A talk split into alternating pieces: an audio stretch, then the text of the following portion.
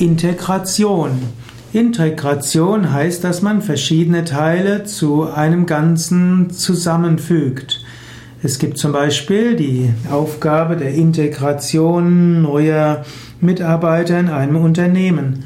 Und auch wenn eine spirituelle Gemeinschaft, eine Lebensgemeinschaft neue Mitglieder bekommt, dann ist es eine gute Aufgabe, diese Menschen in die Gemeinschaft zu integrieren.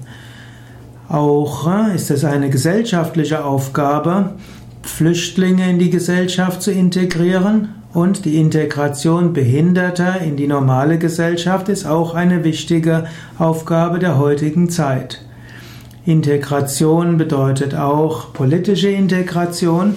Zum Beispiel hofft man, dass es eine weitere politische Integration Europas gibt, sodass die verschiedenen Völker gut zusammenwirken können. Integration ist auch die psychische Integration, ist der Zustand, dass man zu einer inneren Einheit wird. Nicht umsonst hat Swami Shivananda seinen Yoga Integral Yoga genannt, integraler Yoga, also integrierender Yoga, ein Yoga, der Verschiedenes miteinander verbindet. Bei Yoga Vidya nennen wir das oft ganzheitlichen Yoga, denn integral hat oft etwas Mathematisches an sich.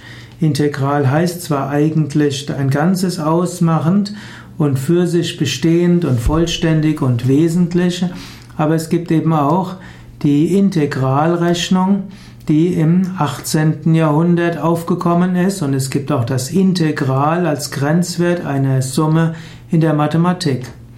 Und so kann man den integralen Yoga gut als ganzheitlichen Yoga bezeichnen oder ich nenne ihn auch gerne den integrierenden Yoga.